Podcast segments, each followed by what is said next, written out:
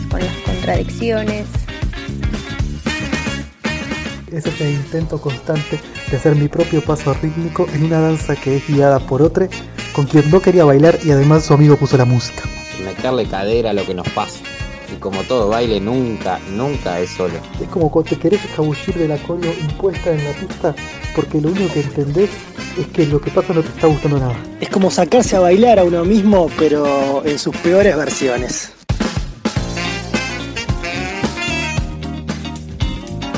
Jugar, Meterle cadera. Que lo que pasa no te está gustando nada. jugar, Pero en sus peores versiones. lo que pasa te está jugar. Meterle cadera. Pero en sus peores versiones.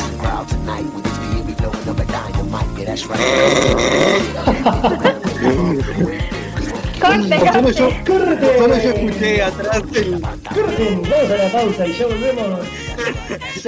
Bueno, bienvenidos a un nuevo programa de Bailando con Gorilas. ¿Cómo están, compañeros bailarines? Todo tranqui, ¿cómo andan? ¿Cómo andas, Cari? Muy bien, por suerte. Ponele. Por decir algo. Por decir algo, hoy vamos a hablar un poco de eso, de las emociones. Así que es un, un bien con adentro un mix de, de emociones. Por allá, Dani, ¿cómo Totalmente anda? bien confinado, digamos. Acá todo bien, todo bien. Estás en, esos días ya bien de invierno, ¿no? Eh, sol, neblina. Ahora estaba acá y de repente se, tapó todo, una neblina tremenda. Pero bien, bien, lo más bien. Por suerte, nada, se viene reactivando de a poco la cosa, acá por lo menos en Uruguay, y volviendo a trabajo presencial, a las reuniones. Volvemos a ver ser humanos, por suerte. Así que en eso en realidad. Eso es una buena noticia. Bueno, por acá en Argentina también empezamos a ver, yo empecé a ver algunos seres humanos, pero bueno, con permisos de circulación, con aplicaciones nuevas que tenemos que bajar, con los cuidados específicos y un metro de distancia y barbijo, pero bueno, la nueva normalidad le dicen, así que no queda otra que adaptarse, ¿no? ¿O qué hacemos? ¿Rompemos todo? Esa es una posibilidad, pero en Argentina está muy asociada a, a la gente con plata, me parece, ¿no? Sí. Bueno, un poco de eso queríamos hablar hoy, de las emociones que nos generó a lo largo de, todo este proceso del aislamiento y que nos sigue generando ahora esta nueva forma de, vinculaciones que tenemos que adoptar, estas nuevas medidas, estos cuidados. Por lo menos acá en Argentina, bueno, esto, ¿no? Creo que pasa en todos lados. No sé si eh, están habilitadas las, las manifestaciones sociales o los, o los movimientos en las calles, etcétera. Acá están dando muchas ganas de salir, pero bueno, no se, no se está organizando mucho, no sé si por miedo, por acatar la, las medidas del gobierno, por etcétera, etcétera, pero bueno, hoy yo estoy así como con ganas de salir a protestar un poco. Pasaron como muchas cosas estas semanas acá en Argentina y bueno, lo último, para que no sé si se enteraron, por ahí si circuló una noticia, que un fiscal argentino en el sur eh, como que medio que exoneró a una manada de violadores, justificando que la violación había sido por desahogo sexual. Así que estamos las feministas bastante enojadas. Eh, bueno, así que así estamos, con las emociones bastante revueltas por acá. Ya no se sabe cómo, qué hacer, ¿no? Que como uno dice, bueno, se consuela con esto de la micropolítica y vamos por los cambios chiquitos y lo humano y etcétera, pero cuando pasan estas cosas es como que esa paciencia medio que se agota, ¿no? Del proceso. No sé ustedes cómo están con sus emociones y sus paciencias. Sí, acá, a ver, algo, algo había leído.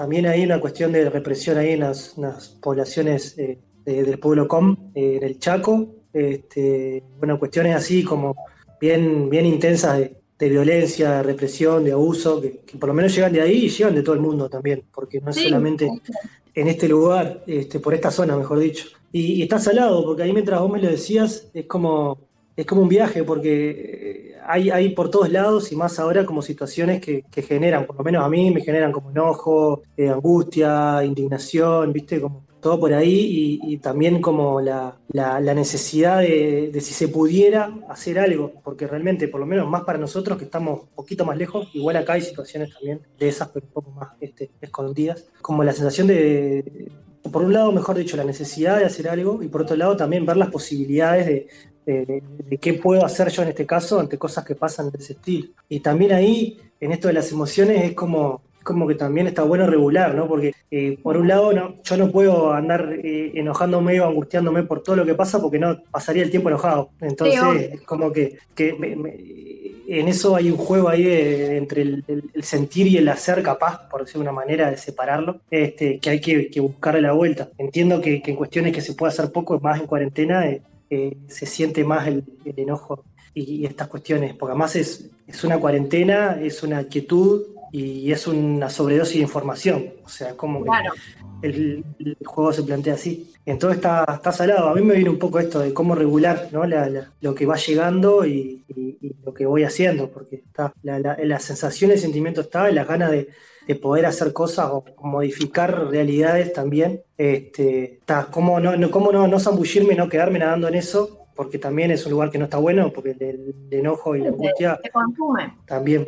Sí, es que te consume los días. entonces, como un poco por ahí, viendo a ver como na- navegando en el, en el juego ese del, del sentir y el azar. Sí, ahí Sí, me pasa me también pasa un poco decía eso que decía Lalo, ¿no? Es una cuestión como muy de frustración o de enojo, bueno, todas estas emociones tal vez que ahora estamos con, con- las vinculadas con, si se quiere, con, con la indignación, ¿no? Con la, con la rabia y todo, todo esto, son como constantes, ¿no? Es una cuestión de estar siempre ahí un poco presentes, son- casi que constituyentes, ¿no? Como de, de- personalmente, ¿sabes? Que, que se mezclan, ¿no? Bueno, que se mezclan, que están ahí, que te generan tal vez como por momentos mayor impotencia, por momentos tratar de sacar la creatividad, eh, pero ti- últimamente me tiendo, tiendo a caer en una distopía constante, ¿no? En dejarme como resbalar por ahí. Eh, Una cosa tal vez más, más negativa, si se quiere. Y porque incluso porque a veces eh, son, son emociones que hasta la micropolítica y de estos microcambios se viven, ¿no? Hasta lo más, en los vínculos más personales. O sea, sale, surge como incluso rabia, frustraciones en, en- en intentos de, de pensar o de imaginar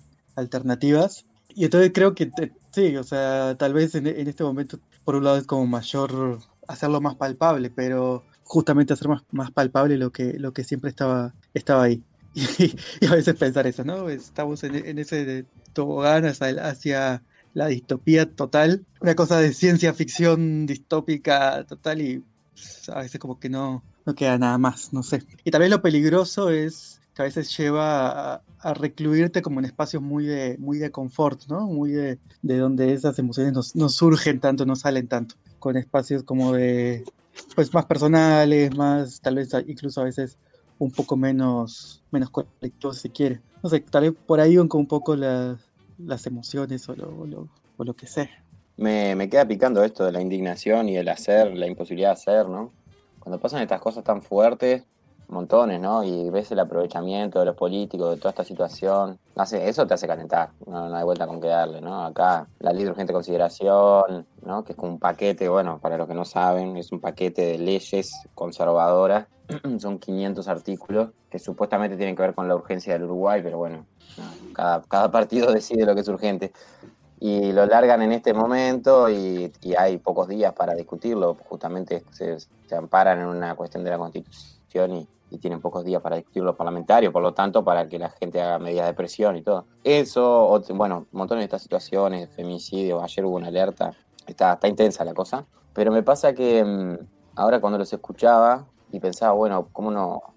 siendo que todo eso me enoja, ¿cómo fue que no, que no me empantané en ese enojo, no? Por momentos sí, obviamente, pero pero está, tiendo a enojarme mucho con esas cosas o a indignarme. Y, y tal, fueron dos meses de, por lo menos acá, dos meses de, de bastante cambio. No sé si encierro en mi casa no fue tanto encierro, pero, pero sí de mucho cambio, de que se me cerraron un montón de, de espacios que tenía. Y, me, y ahí pensaba que me, pasan dos cosas. Una que me dio como para, para la catarsis por otros medios que no eran los que usaba en general, como escribir, eh, escribir tipo de la onda como más periodístico, digamos, con una compañera con la que trabajamos. Y eso me ayudó pila, como ahí el vínculo, de conversar, de pensar lo que estaba pasando, todo eso. Y por otro lado, como que para mí es, esto de las emociones es inseparable de los vínculos, ¿no? Me pasa que, que esta cuarentena, por lo menos a mí me pasó como que de alguna manera filtró un poco a la gente eh, o mis amigos o mis vínculos, en, la buena, ¿no? De, de- no de que no los voy a ver más, pero sí como esta sensación de, bueno, hubo personas con las que estuve mucho y se me afianzó el vínculo zarpado, porque tenés mucho tiempo para conversar, para,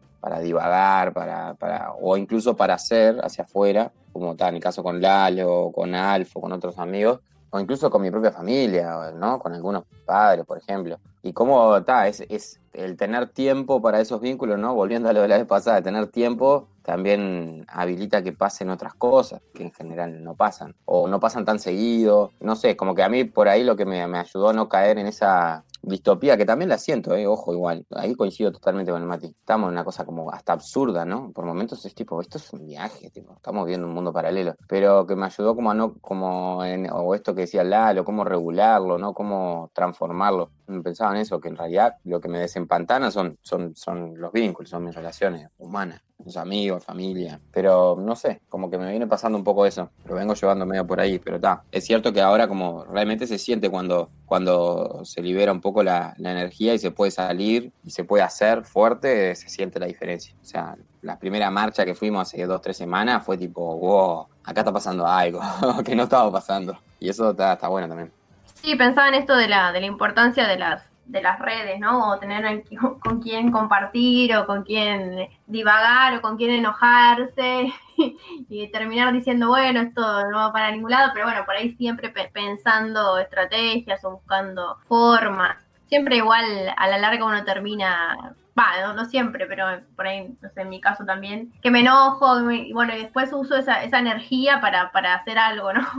bueno, como que es lo que me motoriza a, salir a, la calle o a tener, o a seguir mi- militando desde los espacios más chiquitos hasta los espacios más grandes, es como que a- me- por un lado me alimenta para seguir y me da más fuerza, pero hay días que decís, bueno, parece que todo lo que, lo que hacemos no, no funciona o no va para ningún lado, o, se, o pareciera que, se, que en vez, en lugar de haber una transformación hacia una sociedad un poco más eh, tierna, como que se recrudece la, la crueldad, ¿no? Es como, como una cuestión de la crueldad al- al- al a su máxima potencia, es como que no, es increíble eso. Bueno, en esto, pensando en una lógica bien patriarcal, capitalista y de, la, de lo masculino en ese sentido, ¿no? De lo masculinizado, por eso pensaba, ¿no? Como algo de la violencia que está ahí como a pleno.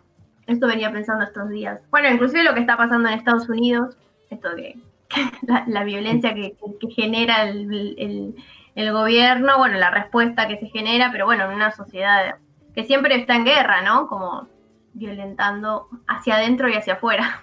La crueldad está ahí, sí. Sí, Es como difícil, ¿no? Eso, como no hacerse el boludo, eh, no mirar para el costado, pero tampoco, ¿no? Cada tanto sacar la cabeza un poco del agua, porque es como, ¡fua! Sí, sí, la crueldad está ahí. Está, está en cada esquina, pero también, también en cada esquina hay otros detalles que están Claro, tapados sí. y que no son tan detalles también, ¿no? sí, sí, esto de poder Es como- institu- hacer una, instituir la ternura, ¿no? Como, como hay obviamente en todos lados gestos de, de ternura, pero uno siempre está como viendo por ahí lo, o lo que más te choca o lo que te afecta negativamente, ¿no? Sí, sí, sí. Yo creo que si ves a un, a un, a un abuelo, una abuela jugando con un niño, lo ves y dices, ah, qué lindo, ahí pasó. Ahora lo ves metiéndole un sopapo, yo creo que, que te va a chocar un poco más. Mm. Claro. ¿no? O sea, ahí hay la violencia que, que impresiona, sí. Más cuando está esta cuestión como represiva, ¿no? Sí, y también que la, la, la, cru- la crueldad está atada del, del, sufrimiento también, que eso es finalmente lo que, lo que, como estas dos caras, ¿no? O sea, si hay alguien cruel, si hay alguien que, que, ejerce esa crueldad a través de poder, etcétera, hay un sufrimiento también ahí detrás, ¿no? Y es como que también eso es, es lo, lo que lo que mueve, ¿no? Y lo que un poco hace sufrir de, o que te, te pone el, el corazón así, ¿no? Como chiquito. Qué viaje. No te imaginas una pensaba esto el- como de los usos. Perdón, dale, Lalo. No, no, que iba a tirar una sensación que, que es bien mía, que, que la tengo como para tirarla, a ver que a mí me da- tengo como la, la- la sospecha de que también como a niveles mayores de como de- de violencia o de cuestiones este, así como, como de desigualdad, también eh, a partir de eso surgen movimientos o como eh, organizaciones como más, más polentes y más fuertes también, como en esto de que, no sé, siempre tuve la, la- la sensación de que, por ejemplo, en Argentina, que había situaciones por lo general de desigualdad, que son más fuertes que los que pasan acá, también surgen movimientos como eh, desde abajo, este, mucho más guerreros, mucho más genuinos, mucho más como zarpados en, en el sentido de su organización. Y no sé, también lo- lo- se me ocurría ahora como también para sacar un poco el foco de- de- de- del pantano, ¿no? O sea, la la- o sea, la- eh, eh, estás, estás como en una dialéctica de, así de eh, esperanzadora, pero primero pasemos por la crueldad para que surja, surja una agencia positiva. No me convence. De los marxistas que decían que la desigualdad tenía que ser al máximo para que la gente Exacto. hiciera la revolución. De esa onda. Hizo acordar a eso. Sí, para Sí, no mí es sé. un viaje esta cuestión del, de los usos políticos, o sea, en el tema de la captura, como de la emoción, ¿no? De, desde la política general, ¿no? Solo partidaria, pero ahora hay toda una emoción, ¿no? Circulando de miedo, de preocupación, esto, indignación que, que empieza a girar en espiral porque estás encerrado y no puedes hacer nada. Toda esa energía está y, y hay como, como que el, el Estado, el gobierno y las distintas instituciones intentan como concentrar esa energía o canalizar esa energía hacia un discurso bélico, ¿no? Esta, este bolazo nacionalista, juntos podemos contra esto, pa, pa, pa, para algo que el Estado no puede dominar. Entonces, me parece que en esto de también de, de poder no solo quedarnos con la crueldad, desde, el- desde la oscuridad en la que estamos, por momentos, cómo usamos esa, esa energía, esto que decía Cari, ¿no? Tipo, bueno, a mí me, me mueve a hacer. ¿y qué es lo que puedo hacer que no, que no aporte energía? Porque en definitiva esas emociones son, son energía, ¿no? Son, son, son atención, son, son pensamientos, son creación. ¿Cómo puedo hacer para que eso no, no se canalice hacia, hacia los centros de poder de siempre y se canalice hacia otro lado? Bueno, está, yo qué sé, no sé. Eh, es un viaje, pero no sé si se entiende. Capaz que me colgué en una, en una palmera, pero en esto de, de- de sacar la cabeza del agua, vamos tirando, me- claro. vamos tirando. Asomar la cabeza parece una piedra, una pedrada. Sí, por ejemplo, acá una, algo que estuvo resonando bastante y también entre mi círculo, porque por ahí estamos en el ámbito de la salud mental y etcétera, que, el presidente en una de las últimas discursos que dijo, dijo, bueno, angustia es que el Estado no te cuide, ponele, ¿no? Como que bueno, no tenés que estar, no tenemos que estar angustiados porque nos están cuidando.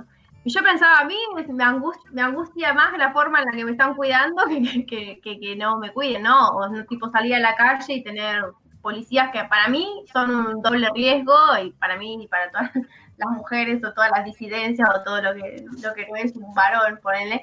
Entonces como digo, bueno, yo salgo y a mí no, siento que el policía me da más miedo que me, no sé, que me haga mil otras cosas que que me esté cuidando desde el COVID, ¿no? Por ejemplo.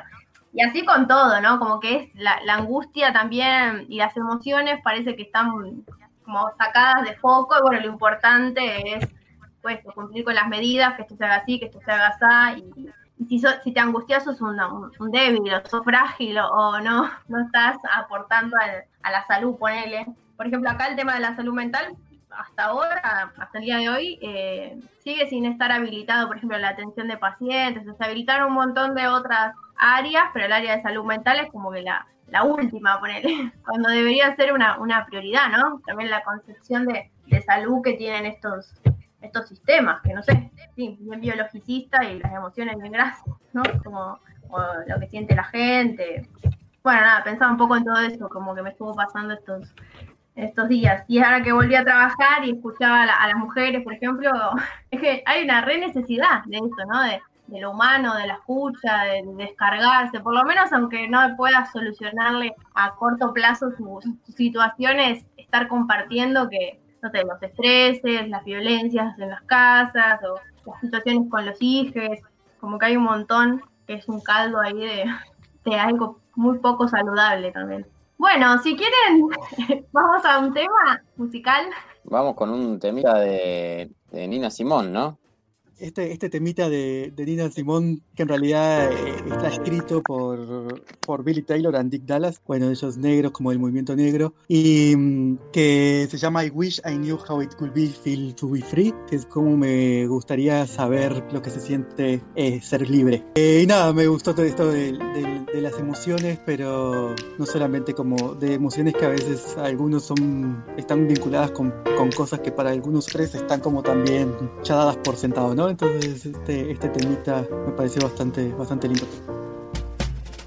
I wish I knew how it would feel to be free.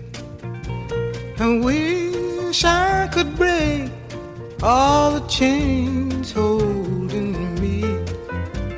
I wish I could say all the things that I should say.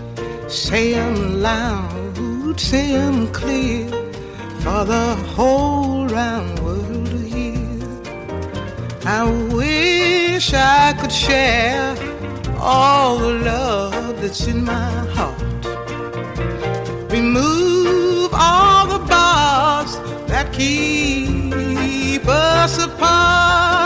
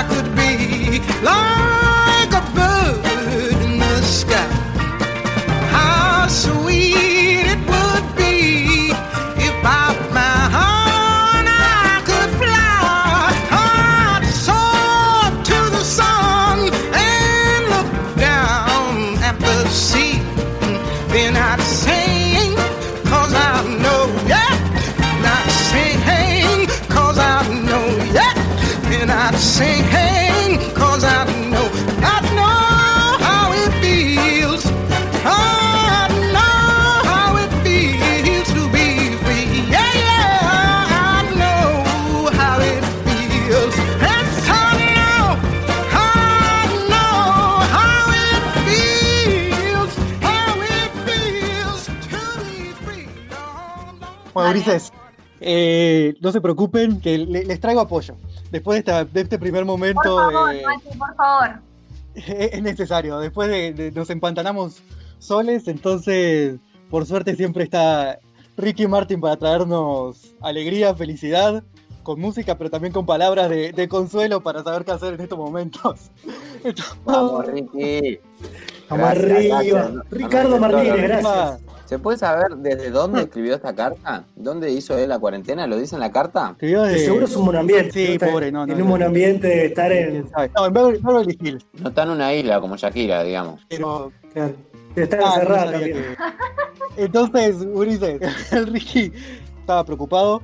Después de los 60 días de, de cuarentena decidió escribir esta carta que empieza, hoy comienzo el día número 60, numeral, 60 desde que empecé mi cuarentena. O sea, comienza desde el número, el día 60, desde que está en cuarentena el pobre Ricky.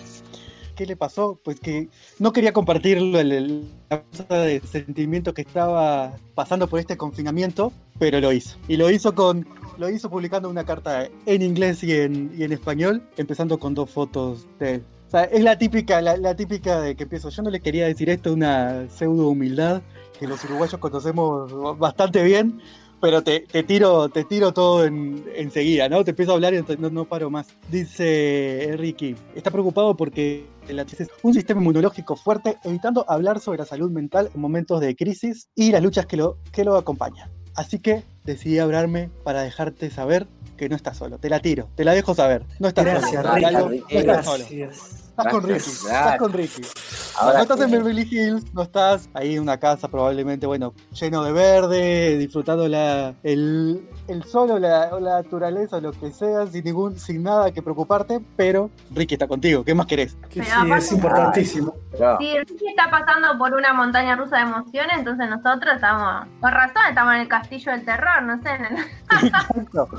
El Ricky está en la montaña, ¿no? En el, en el parque, claro. El, el tema, claro. el tema de que Lo que pasa es que él está en un parque de diversiones, ¿no? Está tranquilo, él está en un parque de diversiones. La montaña de- Ricky, me imagino la montaña de Ricky, la montaña perfecta, ¿no? De Disney. Yo- y la nuestra, la típica montaña de pueblito, que tiene los tornillos medio flojos y te subís Crac, y vas crac, así crac, como crac, que, crac, estás, crac, que estás por caer, que tenés miedo de que, de que el seguro se, se suelta en cualquier momento y así. Pero bueno, Es peligrosa, es peligrosa porque se rompe no por el trayecto, sino porque se puede romper. Exacto, porque cualquier fierro se suelta en un momento y te, te caes de la mierda. Pero bueno, el, punto es que estamos, Ricky nos está mirando desde su montaña rusa como nosotros vamos a la nuestra, probablemente al precipicio. ¿Y qué le pasa? Nos cuenta cómo fueron este tiempo. Y Ricky dice, las primeras dos semanas fueron increíblemente abrumadoras para mí. Me sentí paralizado. El duelo fue intenso. Estaba pasando por todas las fases. Negación, ira, tristeza, aceptación y luego regresé a la negación en una hora. Tengo un problema temporal con Ricky acá. Pues pasó por un vendaval de emociones en una hora, pero en dos semanas.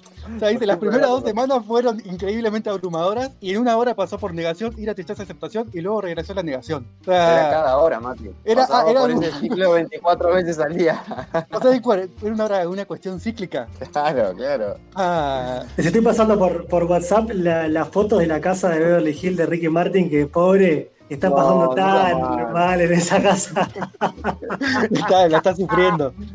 ¡No! ¡Mira lo que es esto! No, Eh, no me hagas eso. pobre no me-. Se siente muy encerrado, pobre. ¿Se ve, la, ¿Se ve la montaña rusa? Se ve, sí, tiene un trampolín en la piscina, pero bueno, nada. Mirá, Bueno, ahora, ahora, no las tengo acá, no las tengo las fotos acá, después me las describen. Mientras que podemos irme echando descripciones de la de donde está pasando este momento tan abrumador, Ricky. Claro, Ustedes me pueden decir dónde, se imaginan de, las fotos que están viendo, dónde se imaginan que estaba Ricky escribiendo esto. Para mí que el principio fue en la piscina, pero la tiro nomás. ¿En la piscina? Claro, en el borde de la piscina, en el borde de la piscina.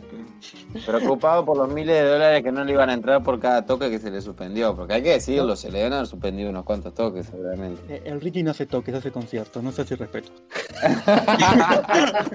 hace shows. toques es de pobre, tenés razón. Pero bueno, entre todo- aparte, aparte, aparte de todas estas emociones, pasó por darse cuenta que era arrogante y aparte que era impotente. Dice, estaba pasando por todas las fases, de- de- después de que estuvo este ciclo de dos semanas de 24 horas en este ciclo de negación, ira y no sé qué, pasa el momento que dice, las cosas iban a ser diferentes. Iban a ser diferentes, lo dijo Y- desde el cuarto. Con una, con una cama imitación sultán, comiendo, viendo, mirando el último, re- el último show que hizo. Mirándose, a- mirándose a sí mismo. y dice, qué, qué arrogante de mi parte.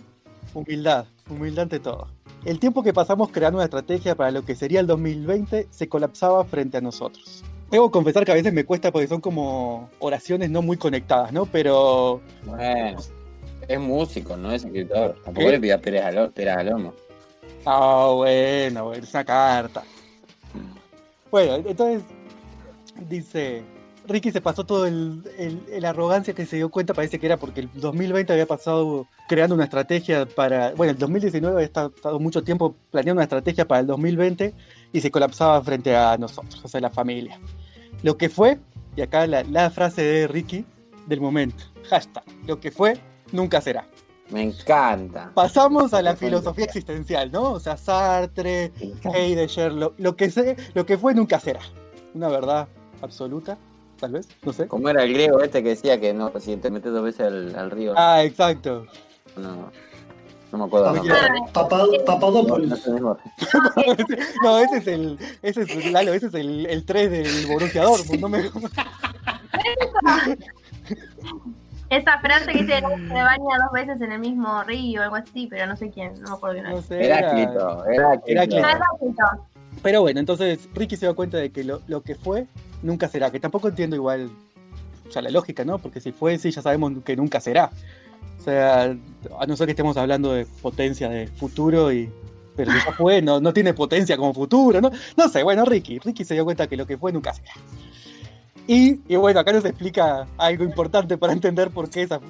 Él dice, para mí es, ese fue un concepto difícil de entender. Y para mí también, Ricky, debo decir que no entiendo eso de lo que fue nunca será.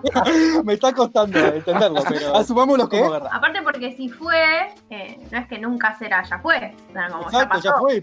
O sea, es verdad, nunca será, pero porque ya Fue. fue, o sea... no sé raro. sí. Nunca Pero bueno. será de nuevo, papá. Capaz que la escribió en inglés y la traducción lo mató. El, el Google Translate lo mató, decir. Lo mató Como la otra vez. Como las películas, ¿no? De Canal Rojo. No, eh, dos, oraciones antes te estaba diciendo que iba de la negación a la ira, a la tristeza, aceptación y luego regresó a la, a la angustia, a la no sé qué. Entonces estaba lo que fue volvía a hacer todo el tiempo. Pero bueno, no, no sé. Entonces dice Ricky, mi terrible y agotadora necesidad de actuar despreocupado y calmado, que, vemos, que veo que eso nosotros no lo, no lo tenemos, en momentos de estrés No, frente a mi familia, para que no se alarmen, especialmente a los niños, tampoco ayudaba. A eso añade la poca o mucha información, o más bien desinformación, entre comillas, que nos llegaba par- de parte de nuestros líderes. Tengo un problema con las comillas. Tengo un, tengo, una, tengo un problema con las comillas. O sea, yo entiendo que lo de la desinformación, que bueno, estábamos ahí manteniendo a la familia, hay que, hay que, como, como buen padre de familia, estaba manteniendo la calma para que todos mantengan la calma. Pero ¿por qué desinformación está entre comillas? O sea, si es, o sea, no es, entonces Ricky no cree que eso es desinformación o que Es, un, es, es político lo que hace, ¿eh? es, es poli- Ah, ¿a quién, a quién se la tira? Es un niño. Es am- ambiguo. Es un niño, es un niño. Y bueno, obviamente, dice Ricky, sentía que la cabeza me iba a explotar. Entonces, y sí, Ricky, estás en un carrusel de emociones, una, pasando por todos lados. Y dice, estoy seguro, y acá metemos otra emoción, ¿no? Pasamos de la, de la humildad y de la impotencia a la omnipotencia total. Porque dice, estoy seguro de que yo no fui el único que se sintió así en esos días. ¿Qué sabes, Ricky? ¿Qué sabes si yo estaba en esa ruleta que estabas vos de enojo, ira y no sé qué?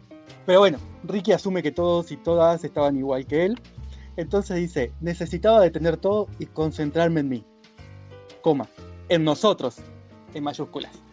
O sea, Ricky estaba preocupado. Estaba preocupado Porque por él. Ricky piensa y por en nosotros. todos, todos y todas sus fans. Exacto. Bueno, Ricky piensa en masculino, te lo debo decir.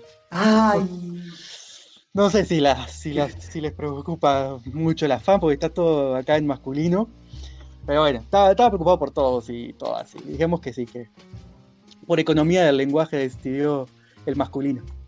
Igual ma- mala estrategia de marketing, ¿no? O sea, suponiendo que el público tiende a ser femenino de Ricky, pero... Entonces, dice, sigue Ricky. Necesitaba concentrarse en él para estar con todos nosotros. Ok, ¿quién sabe qué es eso? Y te lo explica. Si pensamos en ello, estoy seguro que estamos de acuerdo en que lo último que queremos hacer es volver a la normalidad. Dos cosas. Ah, les, tengo que, les, tengo, les tengo que decir dos cosas con esto. Una, Ricky, si te pudiera responder, te decir, no, hay mucha gente que quiere volver a la normalidad. Mucha gente quiere volver cuanto antes a la normalidad para volver al mercado capitalista que nos sigan vendiendo de todo, matando, usando como lógica, metiéndonos la lógica de consumo, no, Ricky. Todo, mucha gente. Y la segunda cosa, Ricky, sí, tal vez yo no quiero volver a la, a la normalidad, pero probablemente no es lo mismo que por vos. o sea, chicos, Cuando- Ricky le quiere, les dice, yo no quiero volver a la normalidad, la normalidad de, de Ricky, ¿ustedes qué le responden? Yo me pregunto si él se fue alguna vez de la normalidad, ¿no? Esa es, es la primera pregunta, ¿no? Casi que la, la condición ontológica para hacerla, para que Ricky esté pensando esto, pero está preciosa la normalidad de Ricky, ¿no? Con esa casa, con, con esa cuenta bancaria. Pero lo bueno de todo esto es que Ricky se dio cuenta que estaba listo para volver a, a- para llegar a la nueva normalidad. Porque dice, estoy listo para la nueva normalidad. Sí, la incertidumbre de no saber cómo será puede ser desafiante. Ricky, estás en Beverly Hills, en una casa, tranquilo. Tenés millones. ¿Cu- ¿Cuál es el desafío de Ricky ahora? Pero, pero estoy seguro que será mejor que la ruta que estábamos tomando. Tuvo, tuvo, la, tuvo momento de iluminación, tuvo momento de, de iluminación importante. Y dice, nuestras acciones son, entre paréntesis, fueron catastróficas. O sea, para Ricky estamos en un momento de transición donde el capitalismo está cayendo porque las acciones la- fueron en algún fueron catastróficas, parece que ya no, aunque lo pone todavía en son, pero porque es una transición extraña. Y dice, pero no estábamos escuchando las señales. No estábamos escuchando las señales y ahora no estamos escuchando. Está, en una- está contradictorio, Ricky, todavía. Está contradictorio, no, no, no tiene claridad, pero él está viendo algo nuevo. Está vislumbrando algo nuevo. Parece que las señales las vamos viendo. Así que se va con todo. Y dice, y luego un día el mundo, la vida, Dios, el cosmos, viene, se viene la parte espiritual, mística de, de Ricky ahora. Como quiera verlo llamado, Vamos, nos Ricky. obligó a apartarnos del camino y nos encerró en nuestras casas porque evidentemente la forma en que actuábamos interrumpía el flujo natural de las Oh. El Ricky está Mirá cómo se puso. Está naturalista ahora. la, la conspiración espiritual, está con la teoría conspirativa espiritual. El flujo natural de las cosas. El flujo Me natural de las cosas Nada, nada, cosas Y bueno, no. entonces el mundo, el mundo comenzó a sanar. Se dio cuenta que el mundo, yo no sé dónde ve el mundo sanado, Ricky, si nos estamos yendo al carajo. Y- Yo no veo, yo tampoco lo veo. Termina esperanzador, me parece. ¿no? Tira un mensaje pos- positivo ahí. Por eso, por eso Ricky está para apoyarnos después, el- para que vean el contrapunto con cómo nos estamos sintiendo. Porque Ricky ve la esperanza acá. Y se aclaró. Entonces en mi mente las cosas se aclararon. Comencé a sentirme menos ansioso, pude trabajar un poco más, poco a poco. Llamé a mi, a mi equipo y comencé a hacer música. Mi productor en Miami, mi ingeniero en la ciudad de Nueva York y yo en Los Ángeles hablamos sobre el distanciamiento social. O sea, básicamente Ricky hizo lo que hacemos nosotros, pero con sus esclavos. O sea, le- les pagó para, para hacerlo. Y Quiero que me o sea, me imagino igual, me imagino igual la charla, ¿no? Porque aparte hasta como los trata, ¿no? Con el posesivo. Mi productor, mi ingeniero y yo Los Ángeles. Venga para acá, quiero contarle cómo me siento. Ricky, ¿cómo te sentís? Todos ahí, el productor escuchando, el sonidista. Aunque pensé que casi iba a terminar el proceso de Imagínate grabación. ese ciclo mientras va hablando, ¿no? Si en una hora hace un ciclo de eso, una locura. Lo estás escuchando y empieza que aceptación, que negación. Ah, mamita querida. Exacto, ¿no? Empieza a negar y después lo que, lo que acaba de negar lo empieza a aceptar, ¿no? O sea, una cosa así, el pobre productor y el pobre ingeniero, locos, locos, locos. Y dice, ya termina Ricky. Aunque pensé que acá se había terminado el proceso de grabación de mi álbum, sabía que esta pandemia, y acá vamos descubriendo la hilacha de por dónde va la cosa, sabía que esta pandemia y la tormenta de emociones que estaba sintiendo me iban a ayudar creativamente. Y así fue. Sentía Vamos. lo que necesitaba era. Lo que necesitaba era despertar. Estoy trabajando en ello. Ahora estoy loco por mostrarles, último sentimiento, termina con la última emoción, quedó loco.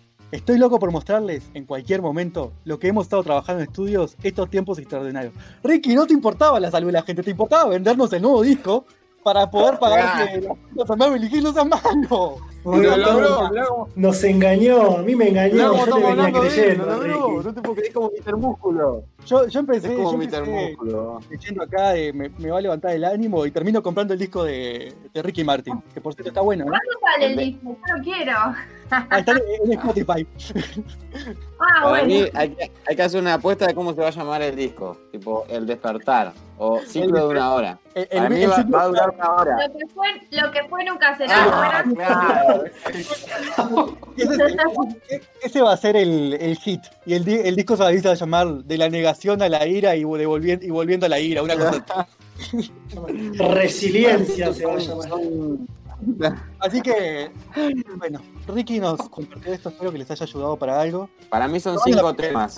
Viejo. Primero es negación, el segundo es ira, el tercero es tristeza, el cuarto es aceptación y el quinto es negación, punto dos. Y Fuego una- de noche, nieve de día.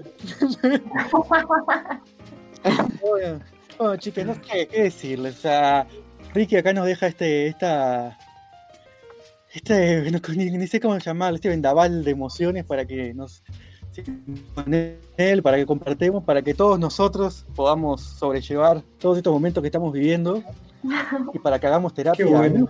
O sea, ¿qué más podemos? Por lo menos Ricky las que- identificó bien las emociones Ricky, porque viste que a veces te tiran cada cosa que te querés morir. Pues este las Ah, emociones bueno, las, claro. las encuadró bastante bien, por lo menos.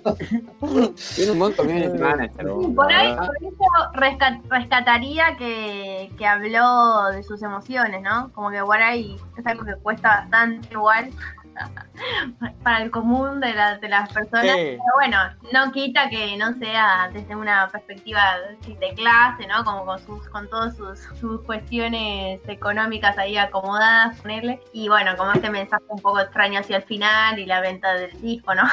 que no, no deja de ser marketinero. Pero bueno, sí, complejo. Pero bueno, también tenemos que aceptar, o sea, la, ilu- la iluminación es la iluminación, lo que te, lo que te ilumina, te ilumina. Si eso fue lo que, ese momento místico que tuvo, eso fue lo que le, le llevó, no podemos venir acá a, a quién somos nosotros para cuestionar a Ricky. No, hay, hay que, dar, hay, hay que darle reproducciones, reproducciones de YouTube cuando salga. Bueno, entonces yo, yo creo que nos vamos a escuchar una canción de Ricky Martin, ¿no? Del último disco. Boom Boom se llama. Pone a gozar tu cuerpo con. Bueno, vamos con A la ver, este Vamos temita. con un temita de Celeste Carballo. Le agradecemos a Ricky. Con todo el amor. Gracias, Ricky. Por, por hacernos sentir acompañados. Gracias, Ricky.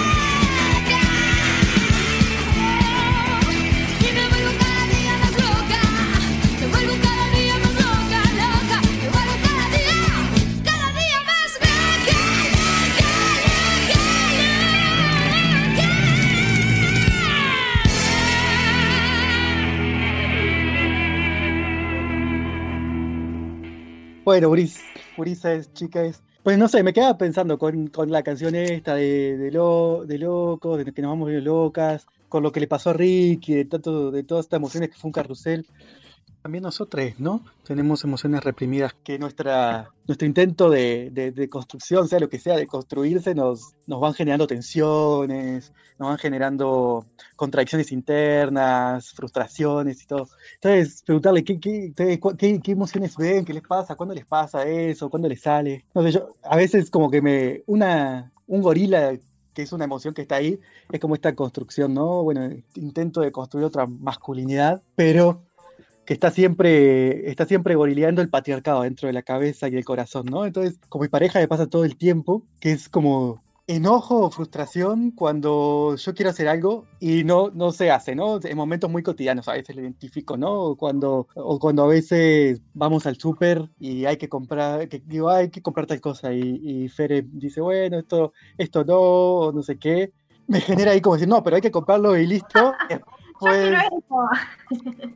ya cuando lo, hablamos, es, eh, o decimos, bueno, no, tomamos la decisión que no entrenemos, pero como que lo- yo mando acá, que soy varoncito, ¿qué? ¿Quién me está cuestionando? El tanguero, ¿no? Entonces, no sé, ¿qué, qué, qué contradicciones les pasan en estas emociones? ¿Qué, tal vez en las cuarentenas había algunas que han salido más todavía. ¿Cómo lo viven ustedes?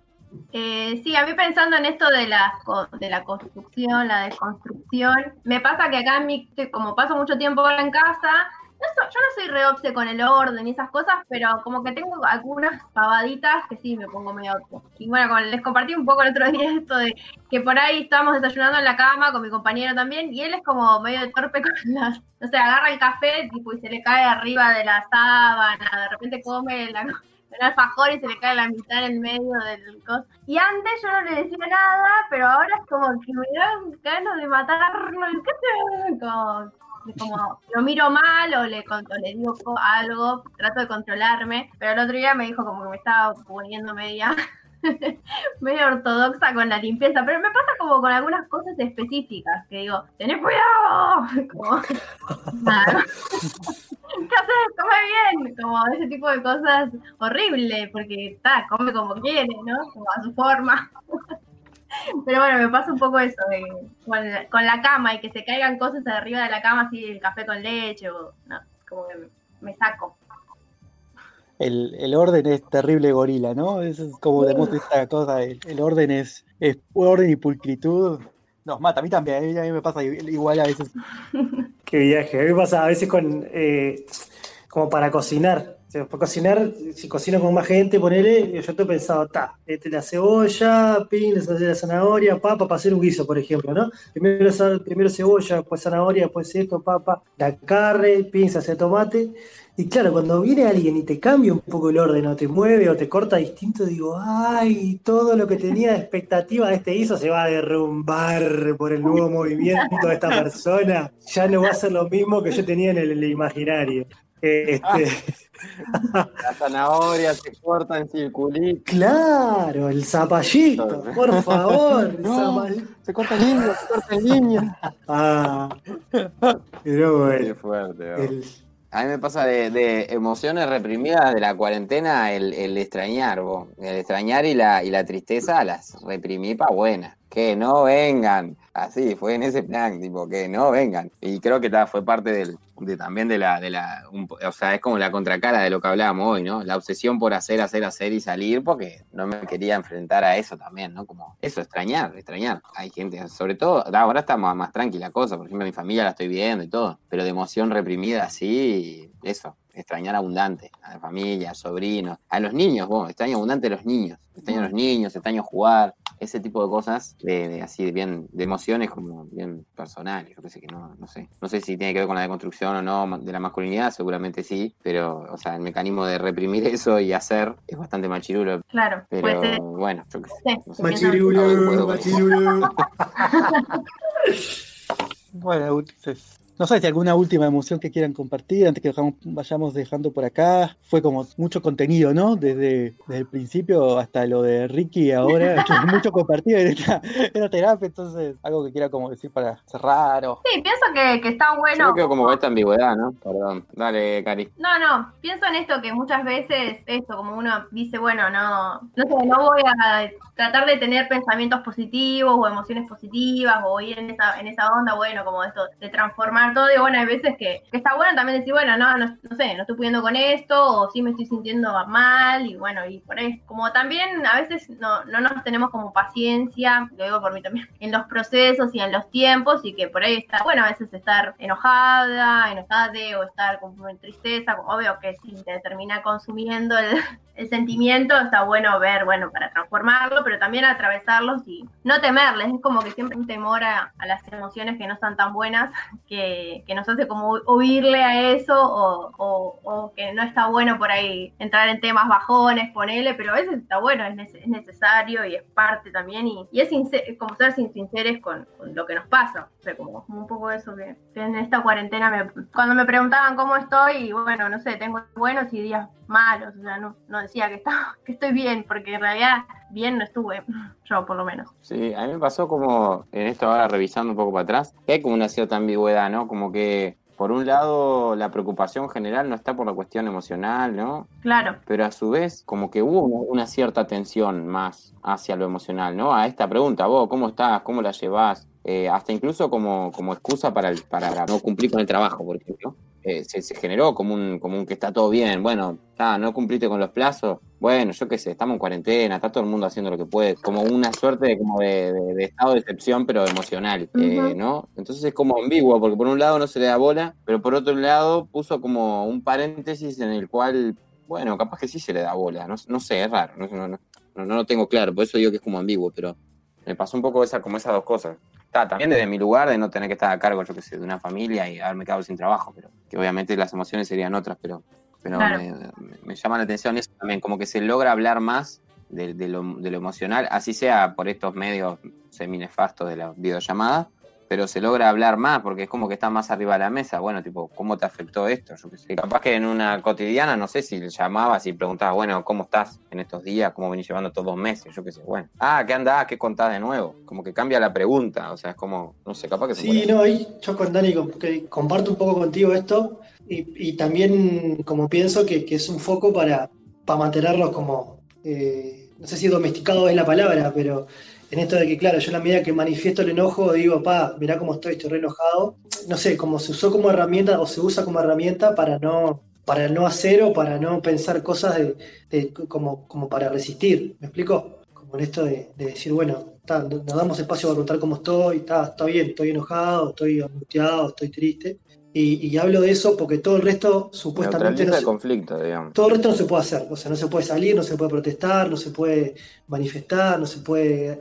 Entonces, creo que también en, en parte esto de, de empezar a hablar de cómo me siento y, y hacer foco en eso, también tiene su doble cara, ¿no? De, de, claro, no estamos pensando qué cosas podemos hacer para cuestionar un poco esto que aparentemente es una realidad y estamos todos los países en lo mismo. Entonces, como que yo me quedo también un poco con eso, ¿no? Es verdad que estamos hablando más, la estamos identificando más, por lo menos entiendo, pero hay que, como, hay que pasar al, al- al otro, al otro, hay que dar un pasito más en eso.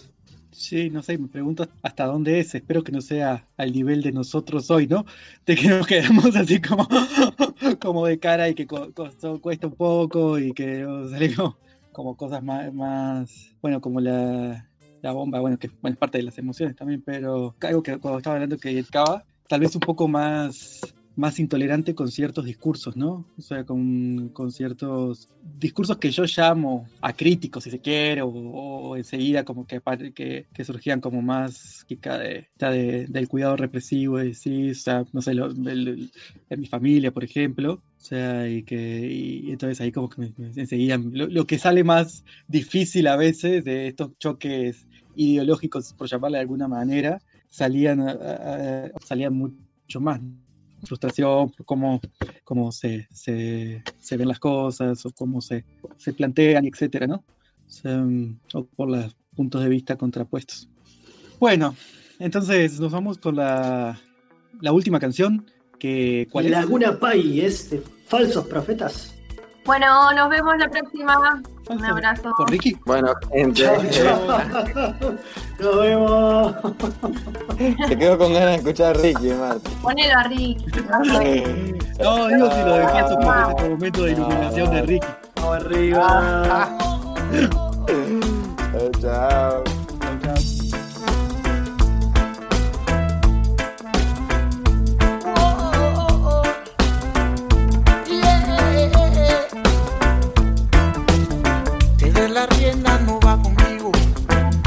Yo no traiciono a mi voluntad. Sigo firme por mi camino y me levanto al tropezar. Y cada paso un desafío y cada aliento una bendición. Y los errores que he cometido serán por siempre una buena lección.